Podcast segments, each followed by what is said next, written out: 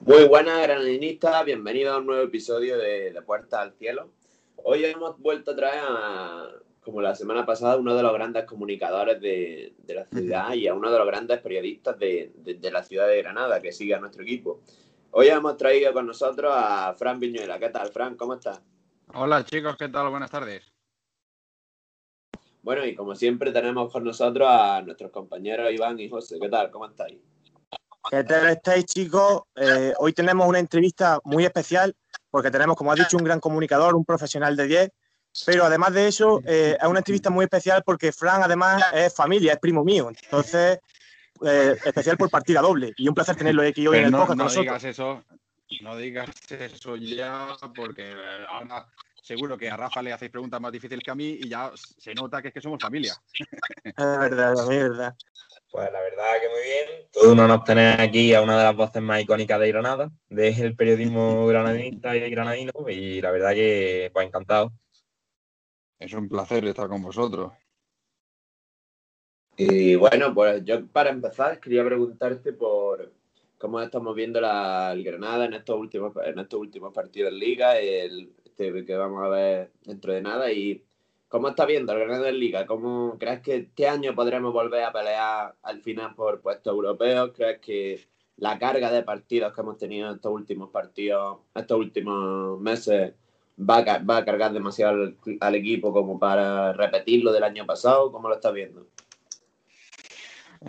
Yo opto más por la última. Es verdad que eh, este Granada, el de la pasada temporada y el de esta, yo creo que el del 2020 en, en general, eh, posiblemente hay historiadores que, que dicen que no, que, que, hubo algún Granada, pero eh, no sé si lo quieres llamar de la historia contemporánea, de eh, lo del 2020 del Granada fue una barbaridad, fue un, espectacular. La única pega que yo le veo a todo eso es que los aficionados, sobre todo en la recta final y a, bueno, recta final, a partir de marzo, no hayan podido vivirlo en el campo. Pero eh, a tu pregunta, eh, yo lo veo bien, lo veo sólido, lo veo un, un equipo eh, que sabe jugar, sabe lo que quiere. Un equipo que, con, con, una que, seguro que, vamos a hablar, como es la Europa League, en, en, la que trae de cabeza a mucha gente, y lo digo para a la vuelta de la esquina, eh, yo creo que, esa cantidad de partidos, eso, el Granada ha sido el equipo que más partidos ha disputado de, de, de la liga, incluyendo Copa, incluyendo Europa League, la fase previa. Yo lo veo un poco cargado de partidos, pero mmm, es un Granada reconocible, es un Granada que juega eh, delicioso, es un Granada que, que saca coraje, que, que, saca casta, que muchos años no lo había sacado, y eso gracias a, a, a, Diego Martínez. Y yo creo que es un Granada que tiene muchas ganas de todo, pero que va a llegar hasta donde pueda y donde pueda va a ser el tope, va a ser el techo. No se va a conformar con poquita cosa, sino que va a ir a por todas. Mm, Yo, como, como decías tú, eh, sí creo también que ha sido eh, posiblemente la mejor temporada de la historia. Luego sí que nos puedan traer una temporada de 1950, que sí, la mejor. Pero sí, eh, como pienso como tú. Y quería preguntarte también sobre un plano ya más que está siendo un poco conflictivo en los últimos meses, el plano institu institucional. ¿Cómo estás viendo estos meses últimos? La, se ha visto la renovación de Neva, pero confía en que se siga el mismo, la misma cabeza de, del club en la parte local. Pues mira, no, no lo sé. Eh, ya existía el rumor en diciembre eh, que coste que, que, que, lo que ha hecho, y, y, por poner un poco de base de todo lo que voy a hablar, eh, lo que ha hecho esta directiva, y, y, hablo de la directiva, no hablo de la propiedad, porque creo que son dos cosas muy diferenciables, muy diferenciadas, y que se nota el trabajo de uno y otro. Y lo que ha hecho esta directiva es, lo has visto, es que se, se, ve, José, se ve cómo está ahí eh, los resultados, eh, traer a Diego, confiar en Diego, traer jugadores, apostar por jugadores, pagar 15 kilos por el Bisonte Suárez, traerse a soldado cuando hay gente que dice que es un Papá Noel, que tiene 100 años, que tal, y ser soldado pieza fundamental incluso cuando no juega, incluso cuando no juega, Soldado es, es, el alma del, vestuario. Y a mí, yo lo veo eso con preocupación, porque hemos visto, sobre todo comparando yo, hemos visto otros equipos, eh, por ejemplo, uno con propiedad asiática como es el Valencia, que solamente hace falta ver cómo está. Eh, Javi Gracia pegando tiros hacia arriba, intentando, si no marcharse, si no le dejan, eh, no traen jugadores, se van las estrellas, se van los reyes. Pues imagínate, el Málaga, un equipo con propiedad en este caso de origen árabe, eh, que ha estado coqueteando con Segunda División B y es un equipo también grande, un equipo histórico y que este año lo está pasando regular, ha tenido que hacer un ERTE de la plantilla yo lo veo con preocupación. El otro día ya cuando contábamos toda esa historia en el tiempo de juego, Paco González lo ponía de ejemplo, decía, uff, es que, es que está tan reciente lo del Valencia que ojalá que no, que no pase lo mismo, pero yo lo veo con preocupación. Y si eso es preocupación eh, arriba, en la cúpula, pues yo creo que eso al final se traslada, se traslada abajo, porque eh, si Diego pide refuerzos, que lo ha dicho, que, quiere, eh, que quería fichajes, los que han llegado va a muerte con ellos, porque es su entrenador, pero eh, quizá eh, le hubiera gustado más o, diferente, seguro. Entonces ya cabreas al entrenador o, lo tienes en la faceta deportiva cabreado. Eso al final los jugadores cuando se lesionan quieren estar y si no están quieren que el equipo sin ellos salga y no sale. Y, yo creo que al final todo se mezcla. Lo de arriba es un efecto dominó que cuando va cayendo al final se afecta, eh, y lo ha dicho Diego Martínez, se afecta en, en, el plano deportivo, en el plano del día a día y en el plano de jugar, y yo mm, a la pregunta, y le pongo solo una palabra, eh, ¿cómo estás viendo toda la situación polémica que se está viviendo? Yo lo estoy viendo preocupado, muy preocupado, porque ojalá que salga todo bien adelante y si hay que hacer cambios, que yo, bueno, en fin, eh, creo que eso perjudican y más a mitad de temporada, si tiene que haber cambios que sean a mejor, pero si, si tiene que haberlos, que se esperen, que se esperen a final de temporada y que termine todo esto. Pero yo, como no dependo, no, no formo parte de esa directiva asiática, está la cosa complicada. Hombre, yo estos últimos días empiezo a tener un poco más de, esperanza. No sé la verdad por qué, pero por ejemplo, la, renovación de Carlos Neva eh, empieza a creer igual que al final no hay tanto tanto movimiento y, igual empieza a crear un poco la continuidad de Diego. ¿Tú crees que Diego va a mantenerse, va a mantenerse en el Granada? Igual busca algún destino. ¿Tú qué crees de la continuidad? yo creo que esto al final, en la relación entre un entrenador y el equipo es como, como el amor. Cuando tú has pensado en marcharte, te has ido. Yo sé que Diego ha dicho que va a tomar la decisión a final de temporada pero mm, en el momento en el que tú ya has pensado, oye, ¿y si no sigo? Ya es complicado, es complicado. Y ojo, que Diego, yo le hubiera hecho la renovación, seguro, no, sé, eh, futbolísticamente cuántos años, porque no formo parte de la directiva, insisto, pero yo le hubiera hecho la renovación, sobre todo por conservar este bloque y porque se lo merece, porque eh, eh, viene el Nápoles ahora esta semana, hemos sido primeros de grupo, en la Copa del Rey por una mala situación al final de, estrategia y, de no saber aguantar la avalancha del, Barça, yo creo que Diego debería de, seguir. Pero en el momento en el que piensas la posibilidad de marcharte, eh, está claro que ya estás pensando otra cosa.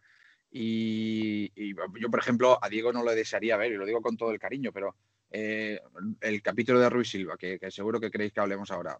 Oye, no sé, irte al Betis, y, ojo, que, lo digo con mucho respeto y mucho cariño, pero quizá un equipo diferente, ¿no? Que no sea de la liga, que no pelee por las mismas cosas ahora mismo que el Granada, si tiene la posibilidad de, crecer eh, la Premier, buscar otra liga. pero bueno, al final Diego tomará la decisión, pero yo ahora mismo lo veo un 50-50, 50 se queda, 50 se va, y hay días que me levanto y un 60-40, 60 se va, 40 se queda. Pero bueno, lo importante es disfrutarlo, disfrutar de la visión que él tiene y de la sapiencia que él tiene del equipo. Y a final de temporada, eh, ojalá que si se mete en Europa, a lo mejor eso le puede servir también de aliciente. O si llega mucho más lejos en la Europa League, también le puede servir de aliciente. Sí, claro, también puede haber mucho del efecto Ardalán del ver que, que igual se acabó ya su ciclo aquí y que, debe buscarse otro, otro tipo de retos, que aquí igual mm, los nuevas cotas pues no pueden alcanzarse por estos movimientos de la directiva. Sí, sí, como has dicho tú. Eh, puede pasar cualquier cosa. Sí, pero mira, yo creo que al final eh, quedarte o no quedarte en un sitio depende también de cómo te, cuiden y cómo te traten. Eh, yo creo que si tú estás bien en, un sitio y te tienen en cuenta, estás consiguiendo cosas, y no, no, hablo de lo económico, de lo que cobro o no cobre, sino de que si pido esta pieza me la traen, si quiero que traiga una, una preparador para tal, me lo traen, o si me quiero ir de eh, concentración, puedo. Eh, Sabes que si al final lo tienen contento, no, tendría, no, creo en eso del fin del ciclo y demás, si tú estás contento en un sitio. Eh, ahora, cuando ya empiezas a no estar muy contento, te pasa por la cabeza lo del fin de ciclo. Dices, oye, pues y sí, a lo mejor yo he terminado ya aquí mi época en el Granada.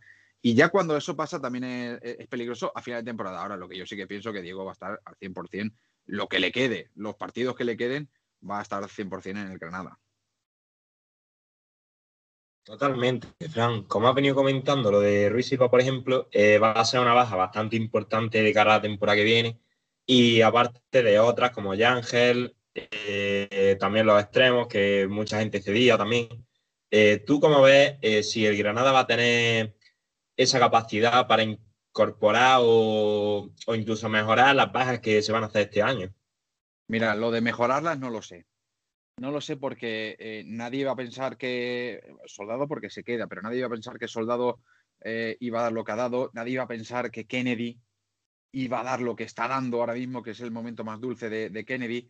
Eh, nadie pensaba que subiera un chaval del filial y meterlo de lateral izquierdo, aunque ya esté renovado, pues iba, iba a sur... Nadie pensaba que un portero que ha estado a la sombra de porteros eh, como Ruiz Silva eh, fuera un, bicharraco, fuera una pantera en esta liga.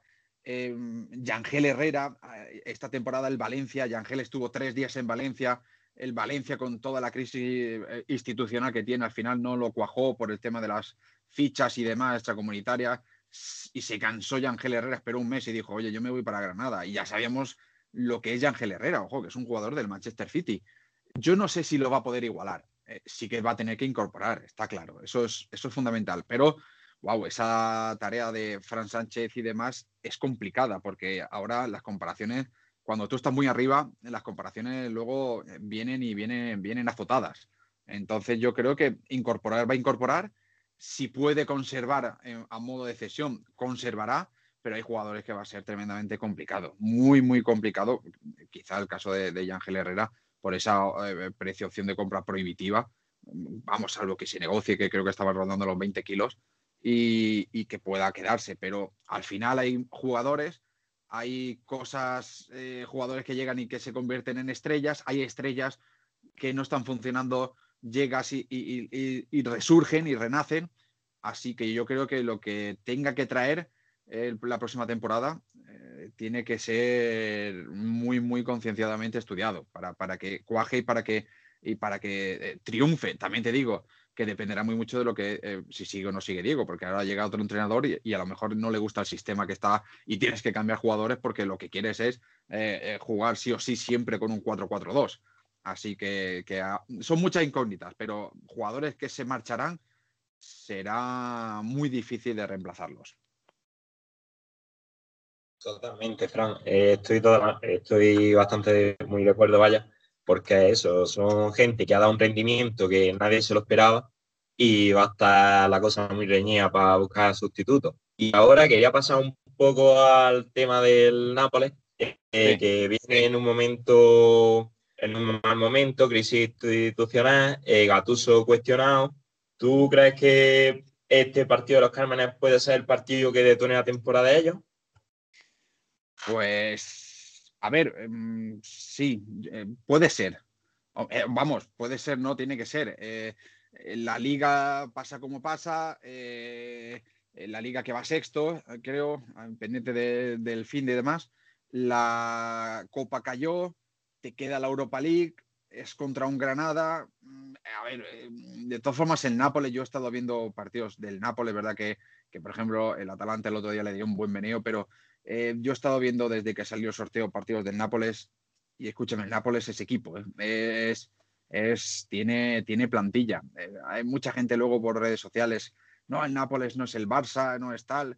Es verdad, juega otra cosa, diferente, pero tiene, tiene, es que tú ves uno por uno los jugadores, bueno, ya no te hablo de, de Lorenzo, de Insigne, de Mertens, de, de, de Bakayoko, de Koulibaly, algunos de estos no, no, van a poder jugar y demás, o de Mario Ruiz, pero en conjunto a mí me da miedo. El fútbol italiano que no es el, el, el, típico, fíjate, aunque esté gatuso, de este duro, ronco, sino que tiene cosas de, de equipo. Eh, yo creo que viendo lo que reservó o lo que se cayó contra el, el partido del Atlético de Madrid, que sobre todo eran los puntas, y la, haberse caído de la Copa del Rey, que te da también cierto descanso entre semana, creo que es muy probable que este Granada le meta mano al, al, Nápoles. Lo veo, o sea, no te digo que le va a ganar seguro, pero no sería para mí una sorpresa que ahora mismo, por viendo los estilos de fútbol, el Granada le meta mano al Nápoles.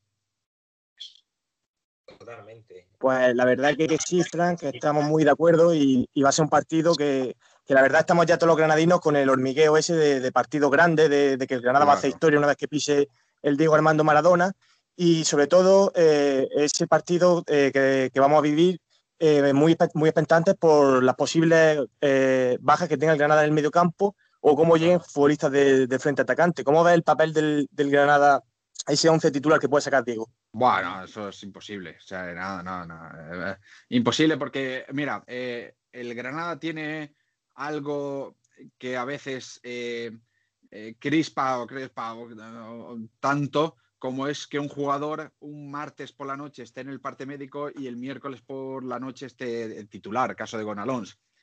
Eh, juega muy bien Diego esas, esas cartas. es muy receloso con la enfermería el pendiente de evoluciones, la coletilla que, que, muestran muchos jugadores cuando sale el parte médico.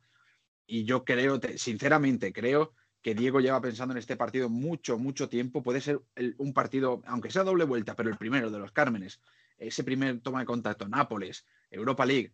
Y yo creo que, que ahora mismo no hay nada del Nápoles que se le haya escapado a Diego Martínez y a su, a su equipo, al equipo de scouting y a su equipo técnico y creo que lo tiene muy, pero que muy medido y, lo que vaya a sacar será el mejor equipo, el mejor once. Y, y, cuando digo el mejor once, te estoy diciendo eh, no el once que todos pensamos o el once que todo el mundo quiere, sino que es el mejor once para ganarle al, al Nápoles, que no siempre tiene que ser el once tipo, el once de gala, porque si tú sabes que arriba tiene dinamita, eh, yo no soy partidario de los, de los tres centrales, pero bueno, a lo mejor lo has estudiado porque, y metes tres centrales pero yo creo que, que, lo tiene estudiadísimo el Nápoles y va a ser un partido, espero, va a ser un partidazo que, que, que obviamente vamos a contar el tiempo de juego, pero que, y además desde en directo desde, desde los Cármenes, pero va a ser va a ser una batalla chula, va a ser el yo no sé si el partido de partidos de esta temporada de lo que pueda ser a partir de ahora el futuro del Granada. Efectivamente, Fran. Yo aquí coincido mucho contigo en el que Diego tiene estudiadísimo y va a ser el planteamiento. De hecho, eh, en el partido de, de Copa, eh, la eliminatoria contra el Barcelona, él lo dijo, que a lo mejor no era un planteamiento el 11 más atractivo para los aficionados, pero sí era el más atractivo en cuanto a posibilidades de, de, de eliminatoria de pasar y, y, a la vista se, se vio que fue un 11 que, que, le plantó cara al Barcelona y, y en Nápoles va a ser la misma línea. Va a ser un 11 que a pesar de las bajas, el Granada se va a reinventar seguro, va a sacar lo que tenga sobre la mesa y va a poner toda la leña en el asador. Y aquí estamos muy, muy de acuerdo en que Diego vaya con lo que tengamos que, que vamos a tirar para adelante. Y bueno, Fran, me gustaría ahora eh, pasar un poco a tu faceta más personal. Eh, llevas muchos años ligado al Granada Club de Fútbol y me gustaría eh, que compartieses con nuestros oyentes cómo fueron tus tu inicios periodísticos y el momento en el que tú dijiste, esto es mi vocación y esto es lo que a mí me gusta. Bueno, lo de la vocación viene de lejos. Yo creo que desde pequeño. Yo recuerdo ver partidos de fútbol y, y, y, hablarlos, no, no narrarlos ni comentarlos, hablarlos. Eh, o sea, contar quién llevaba la pelota, qué estaban haciendo y qué estaba pasando. Eso desde, desde pequeño. Eh, bueno, yo hice estudios de comunicación visual, eh, luego me tenía muchas inquietudes técnicas y me hablaron de un ciclo formativo superior en los salesianos, en, el Ceidín, en el barrio del Ceidín. Wow, que, tenía una lista de 300 personas para entrar, conseguí entrar y a partir de ahí hacer las prácticas, todo el mundo quería práctica en televisión y a mí me llamaba la, atención la radio. Yo ya, eh, por aquel entonces ya estaba en Canal 21 haciendo televisión y yo creo que por aquel entonces ya estaba haciendo deportes y me llamaba la atención la radio mm, y yo quería, me, atraía mucho la COPE. Eh, firmamos el convenio, nunca, sabe, nunca nadie de ahí había ido a hacer prácticas a la COPE, o sea que, iniciamos el convenio. Llegué, empecé de prácticas, estuve de becario, me fui tres meses, volví y ya, me, ya no, me, no me he vuelto a ir. Y yo creo que eso aquí en la COPE puedo hacer 11 o 12 años, creo que puedo hacer. Y en la tele estaba desde más pequeño, desde, bueno, más pequeño, más joven, con 18 tacos.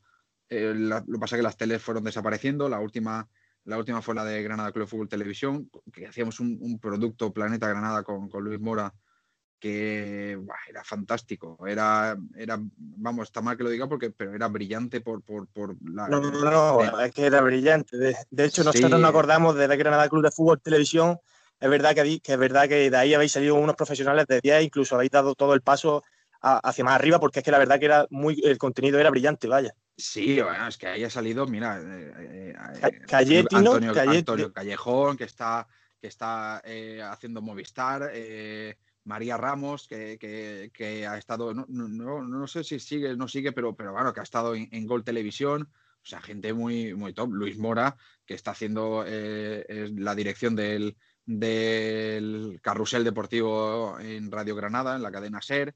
O sea, gente, sí, que, se ha curtido, que, ha estado ahí, que apostó, que siguió, que se hizo grande y que ha empezado a moverse y ha triunfado. Y ya llegué a la radio, empezamos, llegó Juan Prieto, que estaba narrando los partidos, me dijo, oye, yo quiero que me hagas el inalámbrico. Yo estaba haciendo como de director, de coordinador del programa. Me dijo, yo te quiero en el pie de campo. Hacíamos pie de campo, esa fue la temporada de segunda división, que yo la recuerdo con mucho cariño. La del ascenso, la, la única que estuvo de segunda B, segunda y de segunda primera en ese año.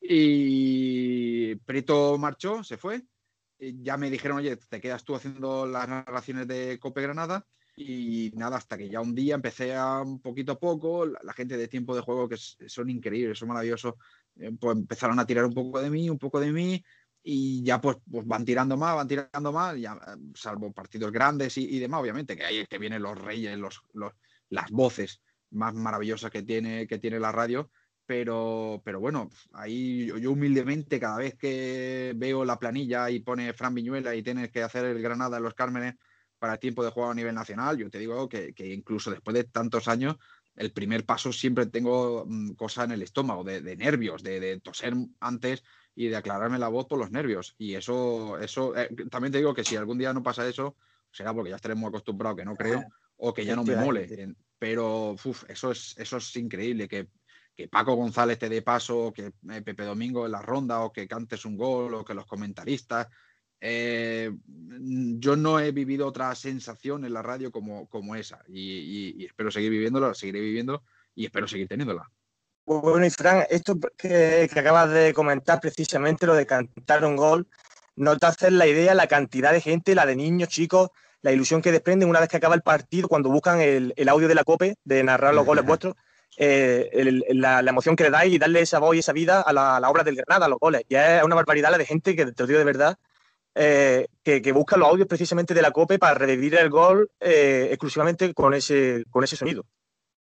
Y, a ver, yo, bueno, lo agradezco. Yo lo agradezco y, perdóname, yo lo agradezco y eso se vive gracias a las redes sociales. Fíjate, yo mm, eh, hubo una temporada, porque mucha gente dice, guau, es que, es que te, te, pegas unos pasotes con los goles de un minuto cantando, haciendo las cosas más en el local, en el tiempo de juego local de Copa Granada, más que en el nacional. En el nacional hay, que ser eh, eh, imparcial y se cantan los goles con el mismo cariño, salvo cuando ese de Carlos Fernández al Valladolid en el último minuto, eh, con la famosa frase esa que luego utilizó Ideal y yo se lo agradecí mucho de si hay, si hay un sitio donde se sueña es en los Cármenes, si hay un sitio donde se cree es en los Cármenes, que luego lo utilizó para el vídeo motivacional de, la Leti. Y, lo de los goles es verdad que me pasa mucho porque enseguida yo tengo familia también, enseguida, oye, me están pidiendo los goles, subir los goles, Y esto todo viene a porque las peores épocas del Granada, en las que había 20 goles a lo mejor en la temporada, 20 goles de un Granada en la temporada, yo ya llegué a un momento en el que dije, mira, yo cada gol que meta el Granada lo voy a contar como si es que fuera una final de Champions, porque es que si no, no me voy a poder venir arriba nunca. Y salvo los que iba perdiendo, pero de 20, 10, 12, los narraba ahí como, como, como, eh, como si fueran de una final. Y ya eso se fue quedando, la gente le fue gustando y al final, pues mira, eh, es verdad que a veces salen goles que, que dice, bueno, pues, pues me ha salido, hay otros que salen más, maravillosos. Yo recuerdo el que, fíjate, el que más me de, los pelos de punta se me pone de volver a escucharlo, estaba con Manolo Bendini y con Camilo Álvarez en, Los Cármenes, el de eh, Adrián Ramos al Oviedo. No lo llevaba preparado, pero en ese momento Adrián Ramos se la cuela por encima, se, eh, cae al suelo champán el portero y se la cuela por encima. Y a mí se me ocurre decir que descorchó a champán.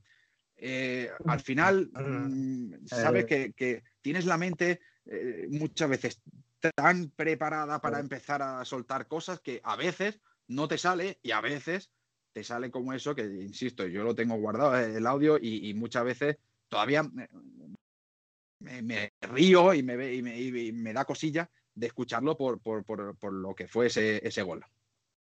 Pues sí, la verdad que, Frank, incluso a mí me gustaría comentar que muchas veces en el podcast mismamente y bueno, ya de en general la afición, eh, comentamos eso, que el Granada está un poco, que ha perdido esa solidez defensiva, que hay partidos que le cuesta más, pero se nos olvida la capacidad ofensiva que tiene el Granada, que el Granada hay partidos que llega cuatro ocasiones y te hace tres goles y, una temporada, es tanto esta como la anterior, en la que el despliegue ofensivo del Granada es que es brutal, estamos con cotas de, equipos, equipos top de la liga y, y eso muchas veces se nos pasa por alto la la capacidad ofensiva que tiene este equipo.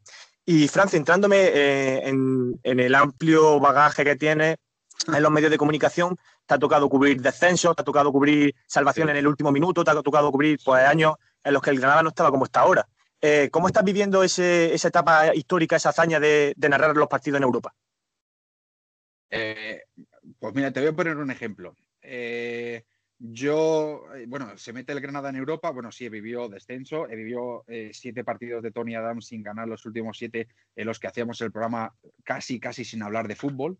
O sea, hablábamos de nuestras cosas eh, y, ah, contábamos alguna jugada, pero ya estaba el Granada descendido y hablábamos de, pues nada, para divertir o intentar divertir a la gente. He vivido permanencias como la de Valladolid, he vivido ascensos como el de Santo Domingo, el de Elche. No viví el de, eh, el de Mallorca, eh, porque estaba de baja paternal, eh, nació mi pequeña una semana antes, y, pero Manolo Bendini y, esta gente lo contó de una manera brutal, además con los veteranos. Y lo de Europa, mira, yo tuve un accidente de moto que no fue culpa mía, se cruzó donde no tenía que cruzarse el coche, el 30 de agosto, y bueno, no se me rompió nada la pierna, pero muy mala, muy moratonada, con mucho dolor nada, eh, y me dan de baja una semana, pues bueno, y a la semana me dan de baja otras dos semanas. Y yo le dije al doctor, mira, si me das baja dos semanas es viernes. Yo el jueves juega el Granada Europa League, el primer partido.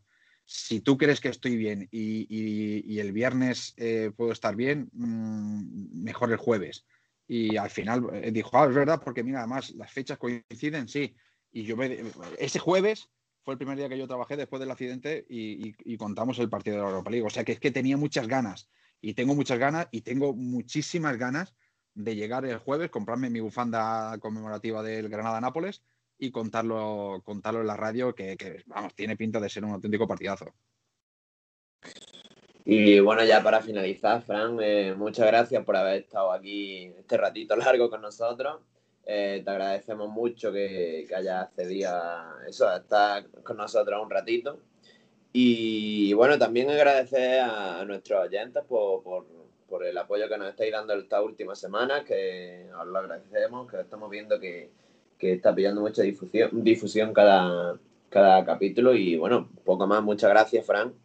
Nada, a vosotros por, por, por, echar este ratito, lo que queráis y a ver si eh, todo esto pasa de una vez, porque ahora tenemos un poco restringido todo el tema de acceso y demás. Yo venir por aquí por la radio y, charlamos un rato de fútbol y demás y, le damos un poquito también a ver si coincide con algún partido y podemos ampliar eh, los comentaristas que, ahora mismo lo tengo muy muy reducido por todo esto de la pandemia y le damos le damos caña y, Y yo que os he visitado en vuestro programa, pues nos visitáis vosotros aquí en el nuestro, ¿vale?